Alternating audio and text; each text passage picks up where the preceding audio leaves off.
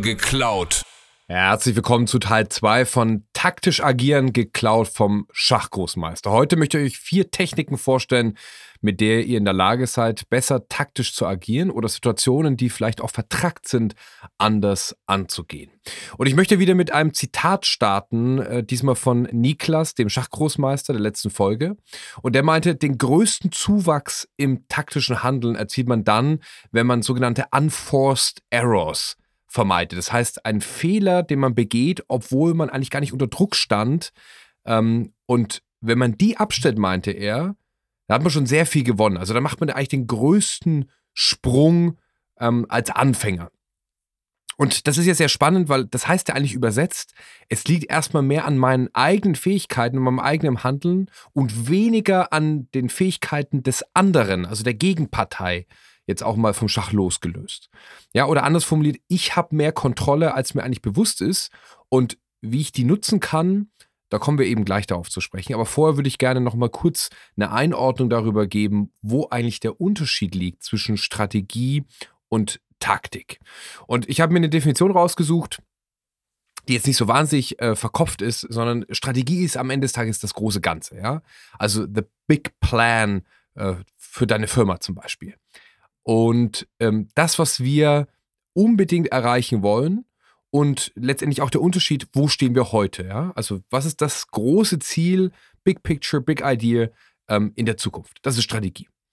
Und Taktik sind die einzelnen Teilschritte, die es euch ermöglichen, dieses strategische Ziel zu erreichen und die zusammen die Einzelteile dieses, dieses Gebäudes, diese Strategie letztendlich bilden. Ja, also Strategie, Big Picture, ja, das fertige Haus, Taktik, die verschiedenen Einzelschritte, die ich machen muss, um diese Strategie zu erreichen.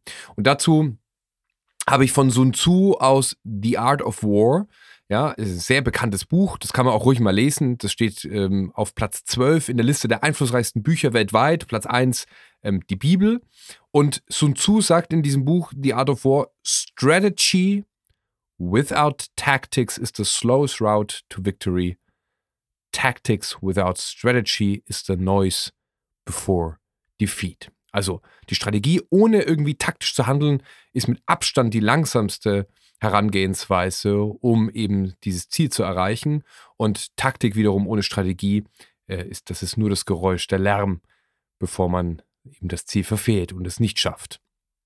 Also am Ende des Tages, es braucht immer beides. Es braucht auch ein klares Ziel, eine klare Vision, sonst macht das ganze taktische Handeln keinen Sinn. Ähm, und wenn es euch daran fehlen sollte, wenn das das Thema ist, das ihr gerade habt, dann empfehle ich euch die Folge mit Birgit, der Gründerin von Immobilien Scout 24 und der Business Angel. Da haben wir sehr intensiv über dieses Thema Vision und eben das Team auf Spur bekommen, dass diese Vision für alle attraktiv ist und dass jeder alles dafür gibt. Und wenn diese Komponente für euch gelöst ist, dann kommt eben der zweite Teil und das ist gewissermaßen die Folge heute, nämlich ja, wie welche Taktik kann ich nutzen, dass es eben nicht the slowest route to victory ist, sondern das ist vielleicht sehr geschickt und vielleicht kann man hier und da auch mal eine Abkürzung gehen, wo man andernfalls sehr, sehr viel dafür bezahlen müsste. Und dann kommen wir jetzt zu eben diesen vier Techniken, die ich euch vorstellen möchte. Wir fangen an mit der üblichsten im Schach, die Niklas ja auch genannt hat. Das ist das Thema Mustererkennung. Ja, das Fachwort dazu Pattern Recognition gibt es ja auch in sehr vielen Fachbereichen. Ne, ist ja auch ganz beliebtes Muster, zum Beispiel bei Machine Learning und auch in vielen anderen äh, Feldern, wie gesagt. Und äh, Niklas meinte, dass eben erfahrene Spieler bestimmte Muster in Stellungen auf dem Brett erkennen und daraus aus der Erfahrung ablesen können, auch wenn es jetzt nicht exakt die gleiche ist, aber so ähnlich eben ist, ähm, welche Züge jetzt sinnvoll sind und welche nicht sinnvoll sind. Und er erzählte eben auch in diesem Kontext, dass man sehr viel spielen muss, um eben diese Mustererkennung zu trainieren. Das ist vielleicht jetzt bei der Eröffnungsstrategie oder bei der Eröffnungs, äh, beim Eröffnungsspiel ist das vielleicht nicht so wichtig. Ja, da kann man sehr viel auch über das Gedächtnis abbilden. Aber wenn es dann ums Mittel- und Endspiel geht, da folgt Mustererkennung rein aus der Erfahrung heraus. Und diese Erfahrung kann man auch ein bisschen übersetzen in ein anderes Wort. Und da folgt dann irgendwann das, was Intuition ist. Das heißt, er meinte ja auch, das ist gar nicht so bewusst bei ihm. Also er hat einfach so viele Partien gespielt und auch so viel verloren, dass er mittlerweile da einfach ein gewisses Kompendium hat und auch ein Gefühl dafür, wie er eben da zu handeln hat. Und jetzt ähm, soll es nicht eine Folge werden, in der ich permanent einfach nur verlinke in andere Folgen, aber an der Stelle muss ich sagen, wenn ihr tatsächlich äh, zwei Folgen zurückgeht, dann ist die Folge mit der Intuition, ja. Menschen einschätzen heißt die. Und da der Teil 2, da ging es um den Türsteher und wie der Intuition gelernt hat. Und das Spannende für mich wiederum, ich habe da Pattern Recognition, Mustererkennung angewandt, weil als ich diese Folge jetzt vorbereitet habe, da ist mir aufgefallen, wie groß die Überschneidung zwischen dem Schachgroßmeister und seiner Art der Mustererkennung ist und der Mustererkennung, die Smiley, der Türsteher in Berlin, anwendet, um zu sehen, ob ein Aggressor beispielsweise vor ihm steht oder eine Person, die wirklich Bock hat, geil Party zu machen. Und das ist so ähnlich, auch in den Mechanismen, die im Hirn ablaufen und auch im Bauch, deswegen auch dieses Bauchgehirn, dass ich an der Stelle tatsächlich mir das nochmal rausnehmen und diese Folge verlinken möchte. Ähm, ich werde es auch in den Show Notes nochmal finden. Ähm, schaut euch die auch nochmal dazu an, wenn ihr mehr lernen wollt, wie Pattern Recognition funktioniert und wie ihr das nutzen könnt, weil das ist letztendlich das, was den größten Marktwert für eure Karriere ausmacht, wenn ihr im Business in der Lage seid, Muster zu erkennen und auf Basis dieser so ähnlichen Muster wieder zu agieren, ähm, dann dürfte das den größten Boost für euch bedeuten. So, das ist äh, Technik Nummer eins gewesen. Genug des Verlinkens steigen wir in eine neue Technik ein, zu der es noch keine Folge in der ersten Staffel von Legal geklaut gibt. Und die Variante ist gewissermaßen eine Unterkategorie im besten Sinne von Pattern Recognition. Das nennt sich Chunking. Also Chunking ist gewissermaßen Mustererkennung erweitert, wenn ihr so wollt. Ähm, das soll bedeuten, dass wenn man sich so ein Schachbrett anschaut und dann muss man nicht das komplette Brett überblicken und versuchen, dieses Muster wiederzufinden, sondern man bricht es in Chunks, also in kleine Teile ähm, runter und sagt, okay, hier rechts unten, da steht mein König und ein Turm und eine gewisse Bauern, ähm, äh, Aufstellung und da kann ich vielleicht nochmal rochieren, ja, so bumm, ein Chunk, habe ich abgespeichert. Was passiert hier rechts vorne beim Gegner? Von wo droht Gefahr, aus welchem Bereich? Das heißt, man fängt an, dieses Schachbrett in Einzelteile zu runterzubrechen, die Sinn machen, aber man überblickt nicht mehr das Ganze, sondern man geht gewissermaßen diese verschiedenen Chunks durch und erkennt da Einzelmuster und weiß, muss ich da handeln, muss ich nicht handeln. Das ist auch in der Welt des Gedächtnistrainings eine sehr beliebte Taktik. Ja, also wenn es eine Nummernfolge gibt, 087125993 und so weiter, dann ist es für den Kopf nicht so einfach, sich die zu merken, es sei denn, man ist da eben äh, sehr trainiert darin oder hat ständig mit Zahlen zu tun. Und selbst Gedächtnisweltmeister wenden dann Techniken an. Zum Beispiel eine Variante ist eben die des Chunking. Also es ist für viele Menschen viel einfacher, sich die drei Zahlen zu merken, nämlich die 087, die 125 und die 993. Jetzt sind es plötzlich nur noch drei Zahlen und nicht mehr neun, wie das zuvor der Fall war. Und das ist letztendlich die Magie, die hinter Chunking steckt. So, warum funktioniert das? Also im Hippocampus, ja, wir werden jetzt wieder ganz kurz äh, neurowissenschaftlich, im Hippocampus gibt's das, ist das sogenannte Arbeitsgedächtnis. Im Hippocampus wird auch übrigens festgelegt, was von diesem Arbeitsgedächtnis, also dem, was wir uns, was viele Leute als Kurzzeitgedächtnis lange Zeit bezeichnet haben, was letztendlich dann auch ins Langzeitgedächtnis übergeht. Und es gibt verschiedene Theorien, die sagen, wir können uns nicht so wahnsinnig viel in diesem Arbeitsgedächtnis merken. Und immer wenn eine neue Information rauskommt, dann fällt eine andere ähm, hinten wieder runter. Ähm, oder es bleibt nur die drin und ich bin nicht in der Lage, neue aufzunehmen. Das ist der ganze Sinn des Arbeitsgedächtnisses, muss sehr schnell handeln können. Und es gibt verschiedene Theorien, die sagen, eigentlich sind es nur vier Chunks, ähm, die wir uns merken können. Ja? Also four Chunks of Information, äh, die wir uns letztendlich merken. Deswegen sind sehr geschickte Speisekarten zum Beispiel von Restaurants auch unterteilt, ja, in Vorspeise, ähm, Hauptgang, Dessert und in den jeweiligen Unterkategorien auch wieder nur drei bis vier Positionen. Das sind Speisekarten, die wir sehr leicht überblicken, wo uns auch die Entscheidung für gewöhnlich viel leichter fällt, weil das eben sehr sinnvoll in diese Chunks ähm, unterteilt ist. So, wie kann man das jetzt eigentlich im, im Business nutzen oder wie könnt ihr das generell für euch im Alltag nutzen, das Chunking, abseits jetzt von dem Memorisieren von irgendwelchen Telefonnummern oder sonstigen Zahlenfolgen? Ist die Fähigkeit zu entwickeln, solche Patterns ja, also solche vorgegebene Reihenfolgen gewissermaßen erkennen zu können. Und es gibt verschiedene Sparten, in denen Menschen darauf angewiesen sind und das auch bis zur Perfektion treiben, ähm, solche Patterns zu erkennen und die dann letztendlich wieder so aufzuteilen, um das fürs Gehirn einfacher zu machen. Beispiel in der Musik. Schlagzeugspieler, Pianisten und so weiter, die, wenn die ein neues Stück lernen, dann hören die sich das Stück einmal in der Gesamtheit an, um den Kontext zu verstehen. Ja, Kontext ist auch im Chunking wichtig, genauso wie im Schachspiel. Und wenn der Kontext verstanden ist, dann schnapp ich mir äh, zum Beispiel die erste Strophe. Das ist ein Chunk und dann mache ich den Beat und versuche den zu lernen.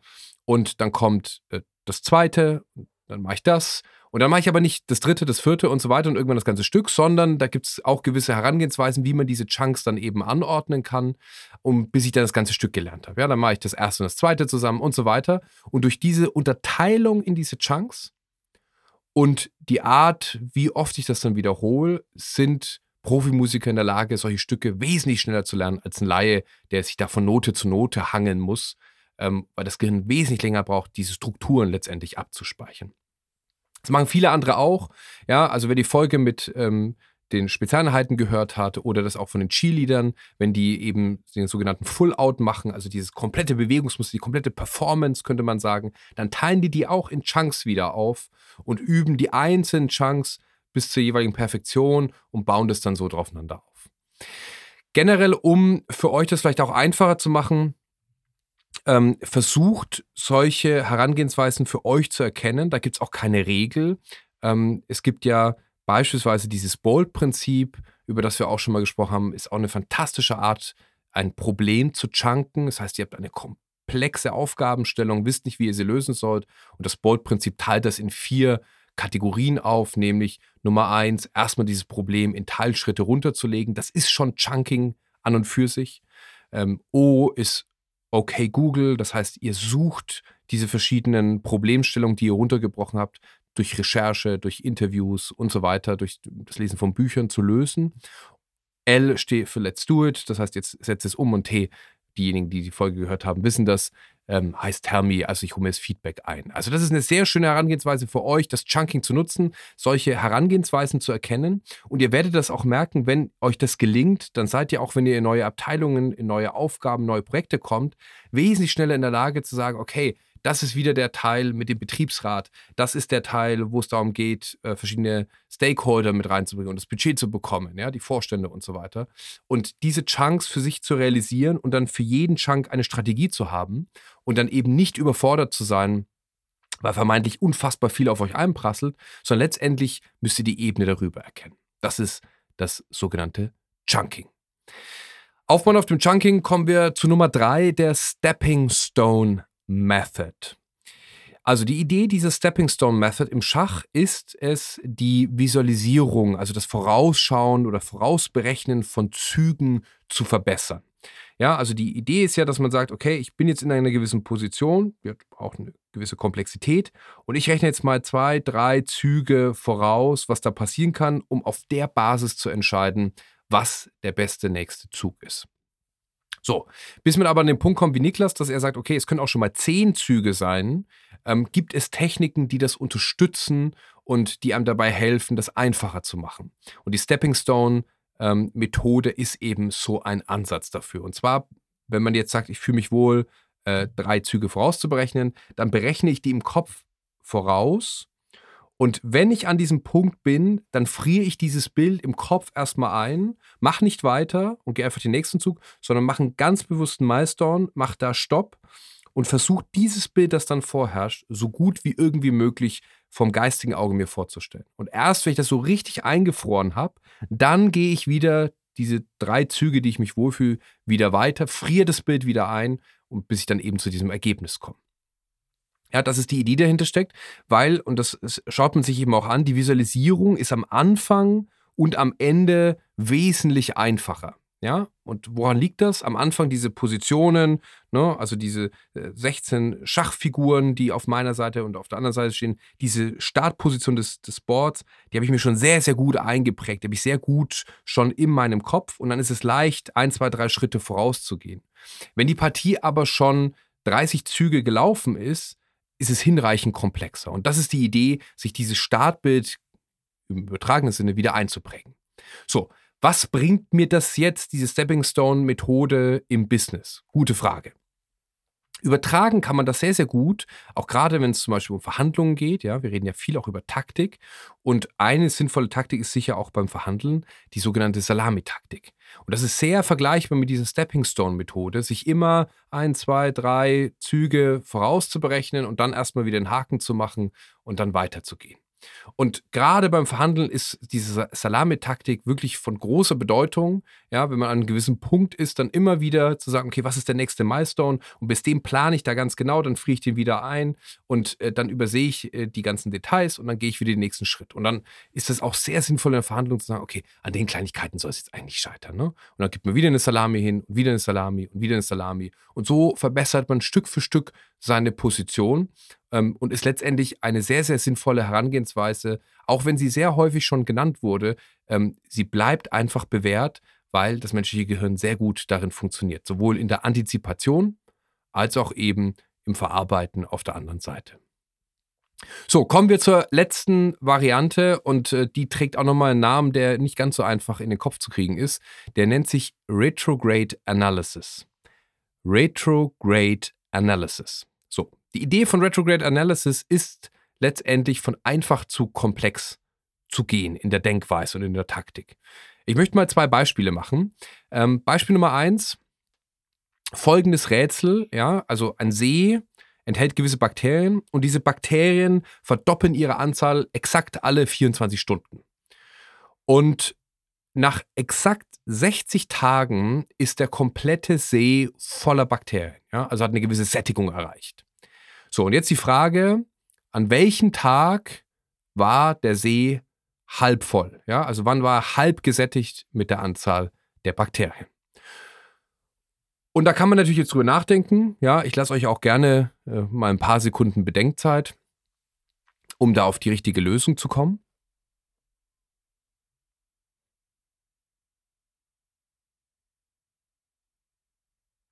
So, wenn ihr jetzt eine Lösung bereits habt, fantastisch. Vielleicht habt ihr bewusst oder unbewusst Retrograde Analysis gemacht.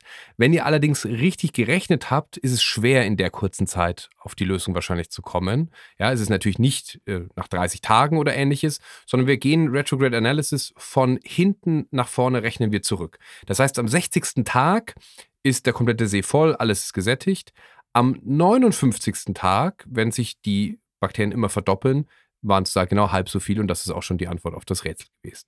Ja, also stark runtergebrochen und das ist aber eine Herangehensweise, die wir täglich in, in allen möglichen Bereichen finden. Also wenn ihr schon mal in einer ähm, Alkoholkontrolle wart, ja, und äh, ihr musstet dann vielleicht Blut abnehmen, dann wird auch Retrograde Analysis gemacht, um zurückzurechnen, äh, zu welchem Stand der Alkoholpegel oder euer Promillepegel war, als ihr noch im Auto gesessen seid. Also es ist eine sehr gewöhnliche Technik, die aber sehr sinnvoll ist, ähm, weil sie so pragmatisch ist, ja. Ähm, und die fördert in vieler Hinsicht eben sowohl die Kreativität als auch so ein zielgerichtetes Handeln, zum Beispiel bei wie Verhandlungen, wie wir es gerade hatten. Ja, vielleicht auch mal so als Einwurf an der Stelle. Die macht auch unfassbar viel Sinn, wenn man irgendwelche Texte korrigieren möchte, die Texte von hinten nach vorne zu lesen. Liest man sie nämlich andersrum, überliest man ganz viele äh, Wörter, die sich auch eingeschlichen haben, Kommatafehler und ähnliches. Und wenn man das andersrum liest, ist man in der Lage, viel besser einen Text zu lektorieren, ähm, als in der herkömmlichen Herangehensweise. So, und das ist auch eine eigene Kategorie im Schach. Ähm, es sind sogenannte Schachrätsel. Es wird eine gewisse Position gezeigt und es hieß, okay, was waren die drei letzten Züge, die zu dieser Position geführt haben? Ja, und das fördert unfassbar so die Kreativität, das Denken. Und manchmal, wenn man eben auch in Verhandlungen steckt, dann sieht jeder immer nur den Preis. Es macht aber Sinn, die Perspektive zu drehen und Stück für Stück zurückzugehen, um eben diesen Tunnel breiter zu machen und zu sagen, okay, was haben wir denn eigentlich alles noch, bevor wir dann am Ende des Tages über den Preis reden. Ja, das nennt sich laterales Denken. Die Rätsel, die man dafür nutzen kann, sind auch die sogenannten ähm, Lateral heißen die, könnt ihr auch mal googeln. Ähm, da findet man dann ganz spannende Geschichten, wie zum Beispiel, es liegt jemand nackt in einer Wüste äh, mit einem Streichholz, äh, das verbrannt ist. Wie kam es dazu? Ja, das trainiert Retrograde Analysis.